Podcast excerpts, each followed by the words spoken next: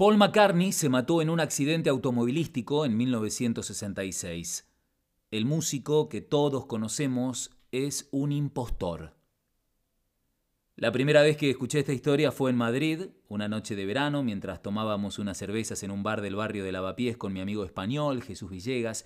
Jesús empezó a contar con irónicos detalles la teoría conspirativa que afirmaba que el verdadero Paul estaba muerto.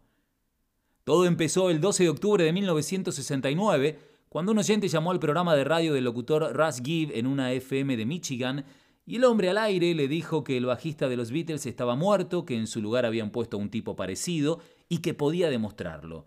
Pidió que pasen el tema Revolution 9 hacia atrás y lo que se escuchó dejó a todos helados.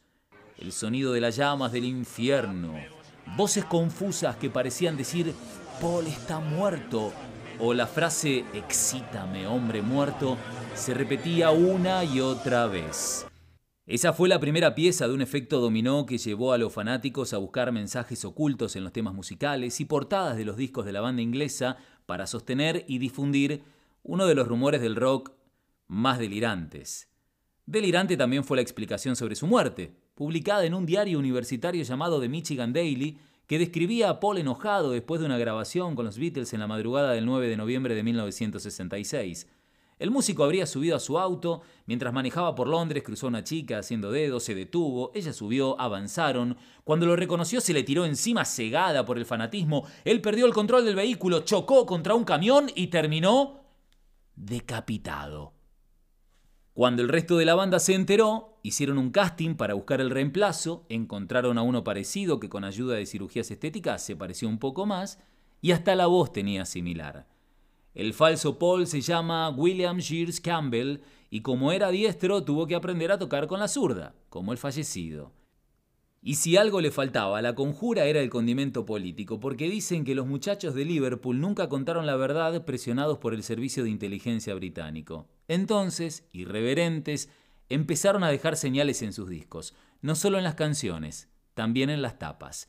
El primer álbum publicado por los Beatles tras el supuesto accidente de tránsito fue Sgt. Pepper, el 1 de junio de 1967. Allí aparecerían muchísimas pistas, entre ellas el bajo para zurdos hecho con flores amarillas que tiene solo tres cuerdas que representarían a cada uno de los músicos vivos.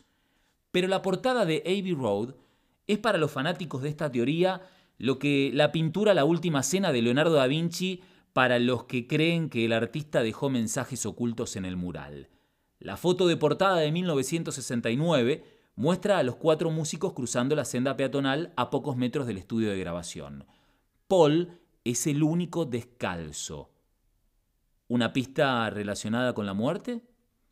De derecha a izquierda aparecen John Lennon, vestido de blanco, como un sacerdote, Ringo Starr, de negro, como el funebrero que carga el ataúd, Paul McCartney, que además de descalzo está con los ojos cerrados y lleva un cigarrillo en su mano derecha cuando se supone que es zurdo, y George Harrison, de camisa y pantalón de jean, en su rol de enterrador. A centímetros de la melena de George, de fondo, se ve la patente alfanumérica de un Volkswagen escarabajo blanco estacionado. En la impresión sobre la chapa se observa la combinación 28 if, lo que muchos interpretaron como si viviera tendría 28.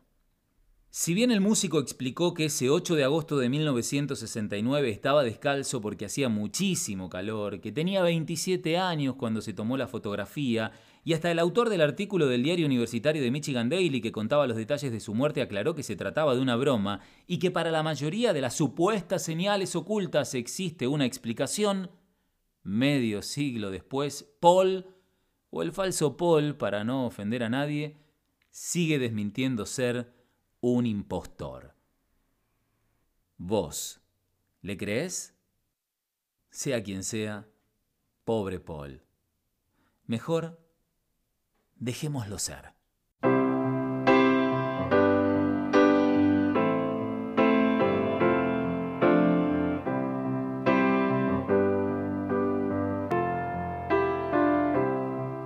When I find myself in times of trouble, Mother Mary comes to me, speaking words of wisdom, let it be. And in my hour of darkness, she is standing right in front of me, speaking words of wisdom, let it be. Let it be, let it be, let it be.